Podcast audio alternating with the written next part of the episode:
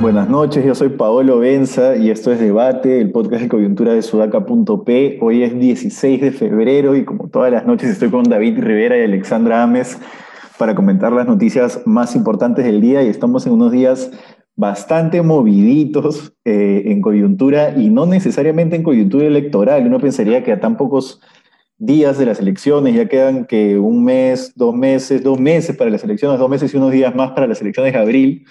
Eh, la gente estaría más concentrada en Lescano y en López Aliada, pero en realidad lo que se está llevando el show es Vizcarra, es Martín Vizcarra, y lo que se ha pasado a llamar el Vacuna Gate, ¿no? que es esta lista de funcionarios, 478, 87, 87 funcionarios, entre funcionarios, este, investigadores, personas allegadas, personas que no tienen nada que hacer ahí, como Cecilia Blume, este, que han sido vacunados de forma irregular, no como parte del ensayo clínico de Sinopharm. Eh, ayer por la noche, de madrugada, de hecho, empezó a circular la lista con los, con los vacunados. Y bueno, hoy día lo que se esperaba era que arda Troya con esa lista, ¿no? Ya se han pronunciado algunos de ellos, están este, el médico fujimorista Guinaga, el nuncio apostólico, se me acaba de ir su nombre, lo tenía, es un apellido italiano. sí, italiano, tampoco. Sí, el nuncio apostólico también se ha pronunciado. Eh, hay familiares de personas eh, cercanas, familiares de Málaga. Este, entonces, lo primero creo que lo ha definido bastante bien Marcos y Fuentes en el título de su podcast, que se, llama Los Embarados. Esta es la clásica eh, expresión de que en el Perú hay ciudadanos y hay ciudadanos. Hay ciudadanos que tienen acceso a cosas y hay ciudadanos que nunca van a tener acceso a esas cosas. Hay ciudadanos que con amigos, con mensajes, con, oye, mira tú, mira esta posibilidad, que no sé qué, no sé cuántos, se llegan a vacunar y hay otros que, por más que se les han muerto tres hermanos, como el doctor Oscar Zúñiga, por más que están eh, graves o tienen grave riesgo de enfermarse, no van a conseguir la vacuna. Así que no sé cómo lo ven, David Alexander sí, em, complicado. Dale, dale. No, no, tú dale, dale. Eh, complicado, es, es un golpe muy duro para la ciudadanía, es un golpe muy duro para los que están realmente en la primera línea. Eh, puedo entender de que, pueda, el, que todo el equipo que está eh, abocado, digamos, al proceso de la investigación podría entender que tengan este, este privilegio o, o, esta oportunidad, digamos, de acceder a la, a la vacuna, eso es entendible pero que otras personas que no tienen nada que ver, como familiares, o Cecilia Blume, como tú bien has, eh, dicho que no, la verdad no entiendo que, cómo, cómo apareció ahí, digamos, eh, no, no, no, entiendo por qué ellos estarían en esta, en esta lista, ¿no? Entonces sí genera mucha indignación, y como tú bien dices, Paolo, es eh, una sociedad en donde hay ciudadanos con privilegios y ciudadanos que se la tienen que bancar eh, según las normas, los procesos burocráticos, etc. Esto me recuerda, y lo cuento chiquitito, cuando, no sé si Paolo en tu época habían libretas militares, creo que no, pero seguramente David... Yo saqué, yo, saqué libreta militar, pero ya eran inútiles. Ya, mira, en mi época mm. era totalmente normal en mi colegio que, eh, que los alumnos conocían a, a, los papás conocían a alguien que trabajaba en alguna de las entidades de las Fuerzas Armadas y eh, les hacían, les tramitaban la, boleta militar, inclusive hasta sin ir, algunos cuando tenían que ir los llevaban, en, los recogían en carros oficiales, ¿no? En mi caso yo fui eh, porque eh, a la Marina, yo saqué mi boleta militar por la Marina, mi papá era amigo de un marino que le dijo, sí, tráela, ¿no? Y me acuerdo que me hicieron pasar por, una, por otro lado, yo entré y había un montón de chicas haciendo cola en varias filas, y, yo estaba atrás, recontra atrás, y dijeron, este, Ames, Ames, y yo dije, soy yo, estaba atrás, ¿no? Ya pase, por favor, y me resguardaron, y las chicas me empezaron a pifiar, y yo sentí tanta vergüenza de eso, que creo que por eso soy tan ética con las cosas y respetuoso de las normas, creo que nunca me olvido la vergüenza que sentí de haber, de, haber evidenciado de alguna manera que me estaba colando en, en, en este proceso. Me da mucha vergüenza, creo que nunca lo he dicho públicamente, pero de alguna manera somos una sociedad que está acostumbrada a eso y debería darnos vergüenza, de verdad. Hay, unas, hay una frase que yo no he podido escuchar completo el, la presentación de Mala en el Congreso ni las preguntas, eh, pero aparentemente hay una frase que ha señalado diciendo como que no se trataron de privilegios, sino que así funcionaba el Perú. Eh, y es, es gracioso, aunque suene duro, porque en verdad tiene razón que así funciona el Perú, pero justamente porque hay privilegios. Es decir, las dos cosas no se oponen, sino que somos un país donde lo que manda es el privilegio.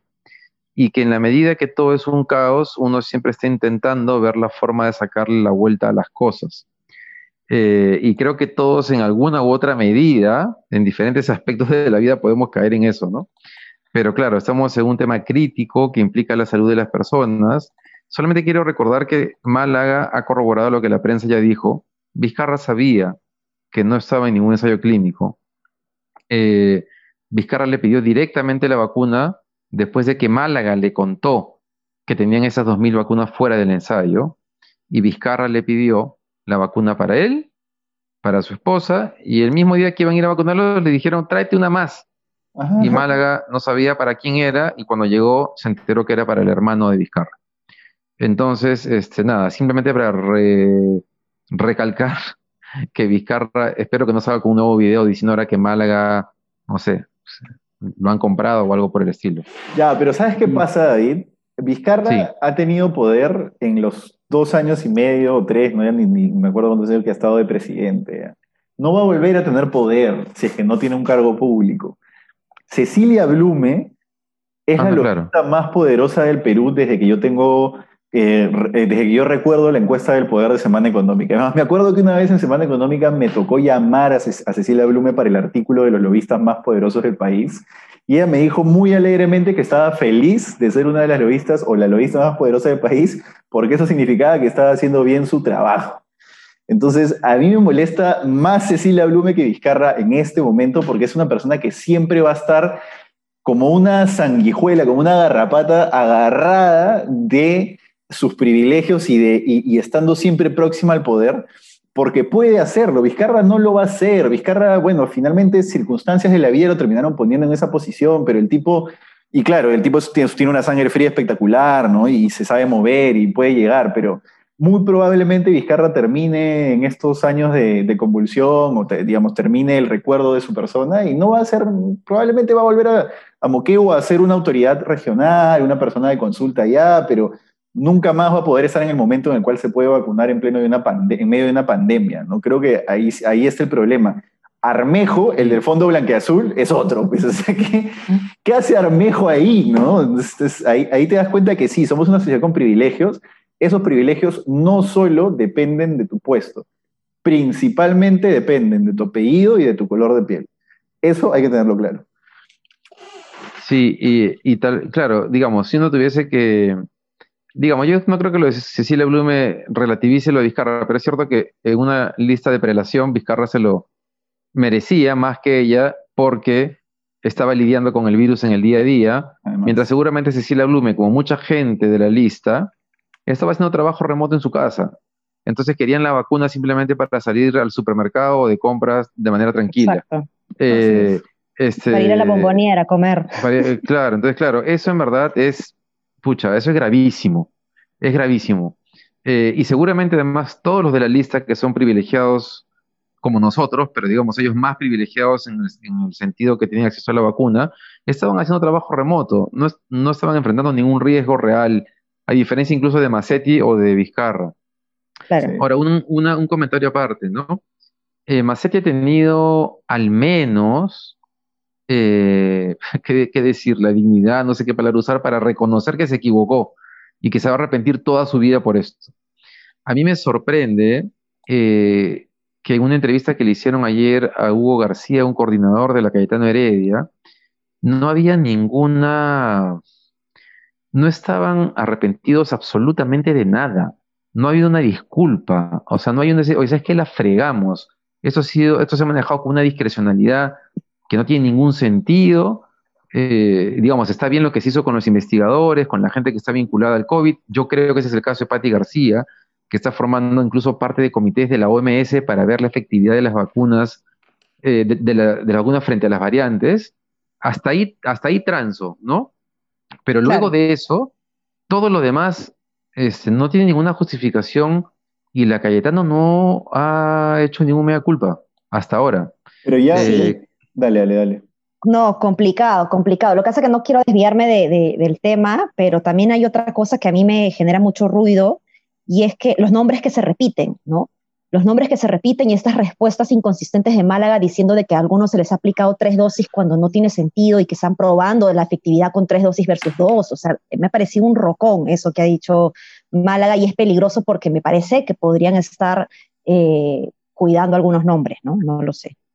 Sí, eh, mira, a mí un médico me dijo algo así como, efectivamente, cuando se trata de una vacuna con virus atenuado, como le llaman a esta, atenuado, inmóvil, la verdad que ya no me acuerdo cuál es cuál, pero en este tipo de vacunas a veces sí eh, la tercera dosis hace que sea más efectiva. Entonces yo creo que en el caso de los que han recibido la tercera dosis, no sé si estén, si estén ocultando, pero creo que que al contrario lo que, lo que muestra es su mayor privilegio, ¿no? O sea, hay gente que recibe dos, no, yo recibo, yo soy Cecilia Blume y yo recibo las tres, yo estoy totalmente protegida, ¿no?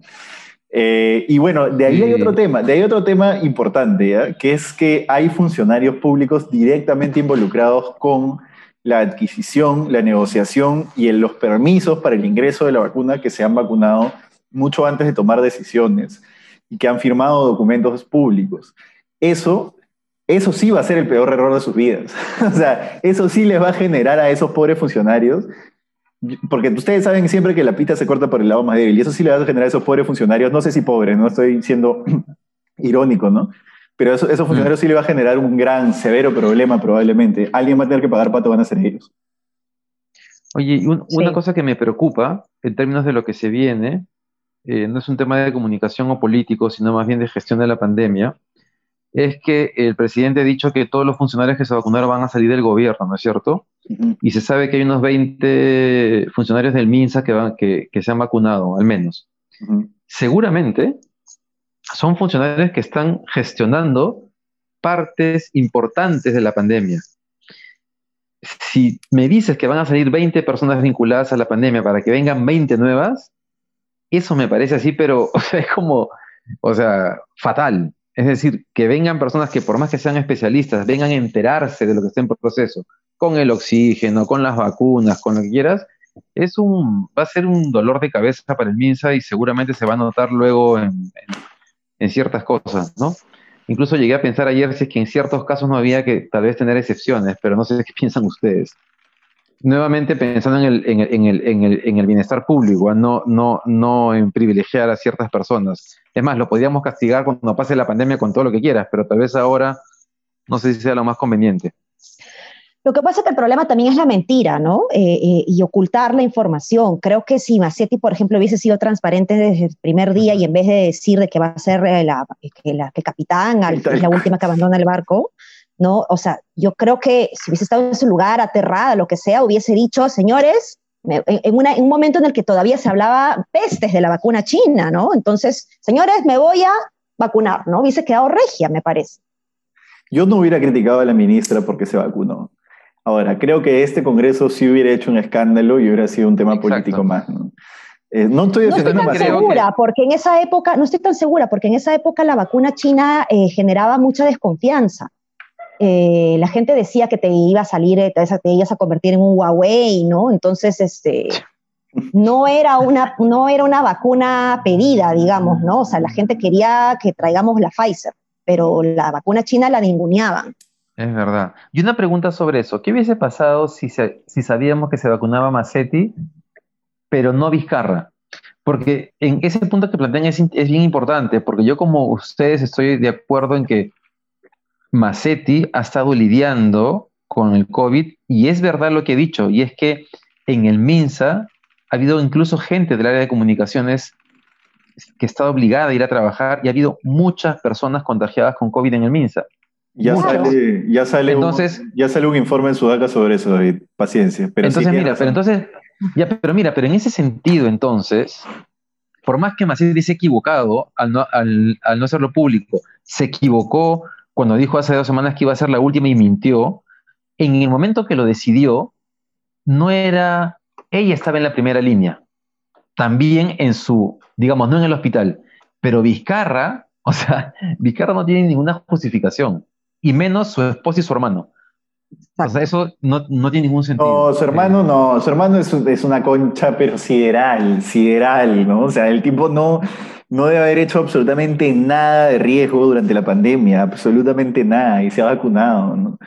Entonces, pero claro, ahí yo vuelvo sobre una cosita bien cortita, que es, tú puedes criticar a una persona que quiere salvarse la vida como persona, no, digamos, estamos hablando de poder morir, o sea, conocemos todos, acá creo ya gente que se murió de COVID, ¿no? Entonces, eh, por eso yo eh, en un hilo que puse lo planteaba tanto como un dilema ético, porque realmente sí, pues yo sentado en mi escritorio hoy te digo, mira, yo no me vacuno y probablemente pego el grito en el cielo y, anuncio que hay vacunas de cortesía, pero y, si, y, digamos, una persona de 64 años, diabética, burócrata, que no tiene eh, riesgo, pero que le ofrecen la vacuna, no sé, creo, ah, creo que es un tema que no es tan blanco y negro, por lo menos eso. Con, o, sea, tú dices, o sea, hay personas con las que no están blanco y negro, creo yo, como Macetti. Macetti se equivoca por la manera en que maneja eso de ahí. Eh, pero ahora, en la lista, en la, lista de, de, de embarados, además hay gente, la mayor parte es entre 20 y 30 años. Sí, sí, sí. No, entonces, claro, es como, ¿cuál, ¿cuál, era el riesgo? ¿Por qué a ellos? Ahí Málaga tiene una responsabilidad, Cayetano, muy grande. Tienen que, en verdad, explicarlo y pedir disculpas por la forma discrecional y sin ningún criterio lógica que han que han hecho todo esto. a mí me da pena porque la Cayetano es una gran universidad y, pucha, eh, han, manejado muy mal este, este tema en particular. Oye, oye, Ale, ¿y tú qué haces investigación? Tú haces investigación, ¿verdad? En lo Pacífico. ¿Tú qué haces investigación? Esto ya en, los círculos de investigación académica para Mala es una sepultura, ¿no? Me imagino. O sea, el tipo no va a ser como, como, como si fuera una bolsa de, de heces, básicamente, ¿no? Sí, sí, sí, sí. Tengo varios colegas, además investigadores de la misma UPC, de la, de la Cayetano, y están avergonzadísimos de, de, Málaga, ¿no? Y ya lo han, pero así como Macetti pues ha pasado al nivel de la función pública en donde ya pobre, o sea, porque le han quitado las gracias, que para mí como exfuncionaria pública lo peor, o sea, creo que prefiero ir a la cárcel antes que me quiten las gracias en una resolución es bien fuerte, o sea, que te quiten las gracias por los servicios prestados. Entonces, en el campo ya de la investigación, eh, investigadores de la, de la Cayetano Heredia están diciendo que mal está, está dejando este hombre eh, a la universidad. ¿no? Sí, que te ¿Ahora es solamente él? Sí, eso claro. Eso mejor dicho, Málaga, Málaga pero, pero lo que pasa es que Málaga, Málaga está justificándose y se enreda en sus respuestas. No sé si lo han escuchado hoy día en el Congreso, pero ha sido muy inconsistente. Parecía, parecía eh, Vizcarra el jueves pasado también o sea, mintiendo. Entonces eso, eso me, me, me, ha causado mucho asombro, diciendo cosas como que no tienen mucha, mucho sentido. El otro señor, Hugo, creo que se llama, no recuerdo el coordinador, por lo menos tiene mayor capacidad de comunicar las cosas de manera más claras. Eh, Málaga de pronto entra en conflicto y se empieza a enredar y queda peor, ¿no? Sí, claro. Oye, antes de que se nos vaya el tiempo, que nos quedan unos cuatro minutitos, hay un tema interesante sobre Vizcarra, que es que Somos Perú le ha dado un espaldarazo inusitado, ¿no? Yo creo que después de esto, no sé qué tantas posibilidades llega a tener Vizcarra de cara a, las elecciones, sobre todo siendo que él era la locomotora de su partido y el que los iba a hacer pasar la valla, ¿no? Yo no sé si Salaverry y Somos Perú se están se están, o sea, se están agarrando a una boya o se están agarrando a una piedra que se va al fondo del mar. No, no, no me queda claro cuál de las dos figuras se aplica. ¿no? Oye, y un comentario sobre eso, que no sé si han visto el mensaje que les he mandado, pero eh, en el chat, y es que em, el Partido Morado ha presentado este tema de... Eh, Denuncia constitucional. Exactamente, entonces, según he consultado con un constitucionalista, el juicio político, si se apruebe en el Congreso, puede inhabilitarlo por cinco años. Si eso se aprueba antes de las elecciones, antes de que asuma el cargo, simplemente no podría asumir el cargo. Eh, y, si, y si además, claro, se habla de delitos en el ejercicio de sus funciones, eso claro, eso ya implica que incluso la Fiscalía de la Nación puede, puede acusarlo ante la Corte Suprema, ¿no? Es un, es un proceso, digamos, paralelo que se suma, pero incluso si somos Perú, logra pasar la valla, que no creo que vaya a ser así con este escándalo que ha habido, este, probablemente Vizcarra, en realidad, su futuro político haya terminado con este escándalo. No, claro, él no podría ser congresista, ¿no? Pero me genera la duda de que quede excluido del proceso porque hasta que no se genere la sentencia, digamos, este, él, sigue en carrera, ¿no? Entonces, estamos a siete semanas de las elecciones, eh, yo creo que va a seguir en, carrera todavía, pero ya no podría efectivamente ser funcionario público, ¿no? Ya, te cuento lo que dice el constitucionalista. Congresista, ya no podría ser congresista, digo.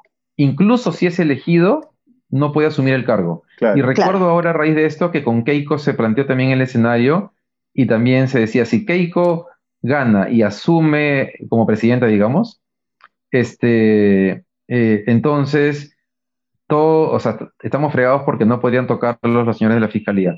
Pero incluso si gana y en el proceso se demuestra que es culpable, este, podría no asumir. Y ese es el caso de Vizcarra. Yo creo que el Congreso va a aprovechar para vengarse de Vizcarra con todo.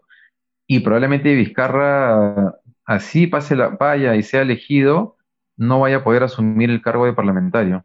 Lo cual en verdad creo que es una buena noticia, dicho sea de paso. Son unos buitres, pero en el Congreso deben tener un hambre a Vizcarra, deben ver y salivar con ese cadáver. Este, que bueno, en fin. Sí, es una buena observación porque se podría actuar con bastante celeridad. Claro, claro. No, olvídate. Eso va a ser. van, a, van a votar, cuando votan y lo van a transmitir, van a votar por su región, por su distrito, por su, y van a decir pues, contra, contra la corrupción, yo voto porque se le acusa constitucionalmente. Ahora, un, un, un, chiqui, un chiqui antes de cerrar el podcast, en Arequipa, Hernando de Soto vive Arequipa, que entiendo que es su, su, su tierra natal, corríjame si me estoy equivocando, eh, y un, un, tipo le ha dicho, no sé si esto se puede decir en este podcast, creo que sí, nuestro, nuestro público es de protección al menor, ¿no? Pero le ha dicho lo que él le dijo a Vargallosa en el 90, usted es un hijo de puta. Ah, sí, sí, sí. ¿Pero qué pasó ahí? ¿Por qué le dijo eso? ¿Conoce más la historia detrás de cámaras de lo que vimos? Lo que entiendo es que hay discrepancias por la elaboración de las listas en la, o sea, para las ah. listas en Arequipa, ¿no? Que han ah, puesto el uno a una candidata, Diana González Delgado, ex voleibolista, que no, que no ni siquiera vive en Arequipa. Es lo que dice el, el, el que insulta, ¿no?